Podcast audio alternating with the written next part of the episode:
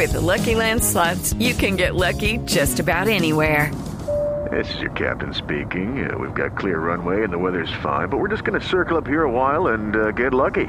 No, no, nothing like that. It's just these cash prizes add up quick. So I suggest you sit back, keep your tray table upright, and start getting lucky. Play for free at LuckyLandSlots.com. Are you feeling lucky? No purchase necessary. Void where prohibited by law. 18 plus terms and conditions apply. See website for details. Doctor Bernardo, buenas noches. Un absoluto placer. Bienvenido a la nube. Buenas noches, un placer estar con vosotros. Bueno, Bernardo, vamos de una vez al punto porque quiero aprovecharte lo máximo que podamos. Y digamos que mirando, viene, viene un foro de innovación, cuando todo el mundo anda, habla y habla y habla de innovación, supuestamente la innovación es gira alrededor de cinco factores clave, el producto, el proceso, el empaque, el canal y el mercado. ¿Cómo podría uno llevar estos ejercicios de cara a un ejercicio digital? De comunicación, la innovación, cómo funciona en un mundo que está claramente marcado por una era tecnológica y digital? Pues es una estupenda pregunta, porque en la era digital todo eso queda eh, desintermediado de forma que se reduce a, producto, producto, producto y producto. El valor añadido por la tecnología es, es, tanto y es percibido por los usuarios de una manera tan disruptiva en, su día a día que el producto se ocupa de todo.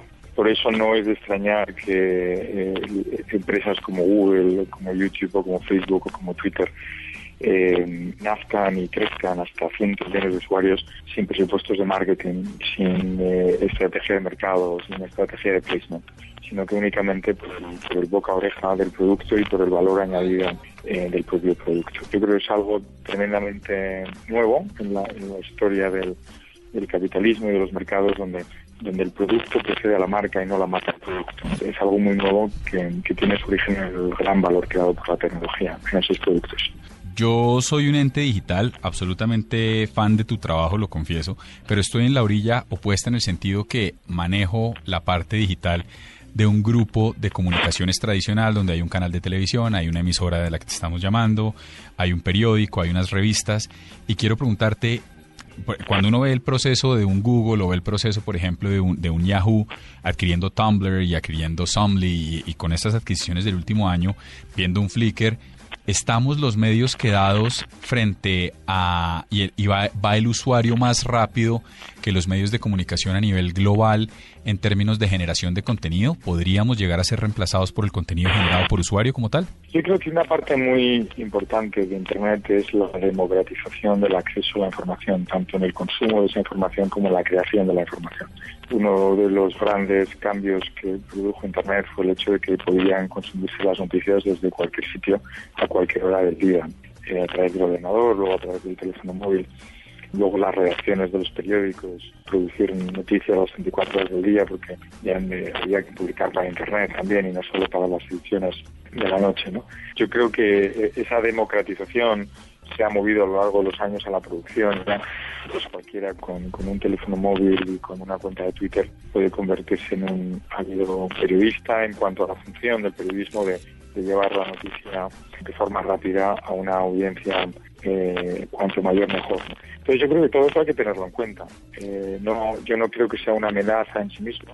Si sabe entenderse y sabe incorporarse en los procesos productivos, encontramos muchos medios de comunicación eh, con grupos eh, editoriales o con, equipos editoriales muy pequeños.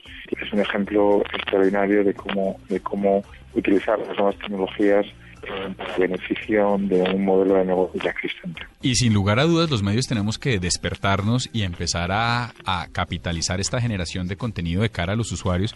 Pero te tenía una pregunta, que uno tenga una herramienta digital absolutamente bien pensada como un Flickr o como un Instagram o cualquiera, me convierte a mí en un reportero gráfico porque no se necesita un cierto nivel de skill. A mí me, preocupa un poco la tendencia a pensar, estoy completamente en pro de la democratización de la información y de la democratización de la creación de la información, pero me preocupa un poquito que se desprofesionalice el ejercicio de contar las historias, de darle relevancia.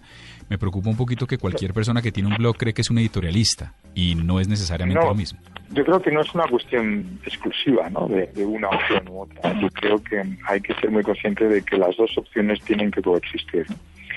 y la democratización de la información nos va a ayudar a todos porque te va a permitir que tus, si lo sabes realmente incorporar a tu modelo de negocio, que tus equipos eh, editoriales eh, sean mucho más baratos, más livianos.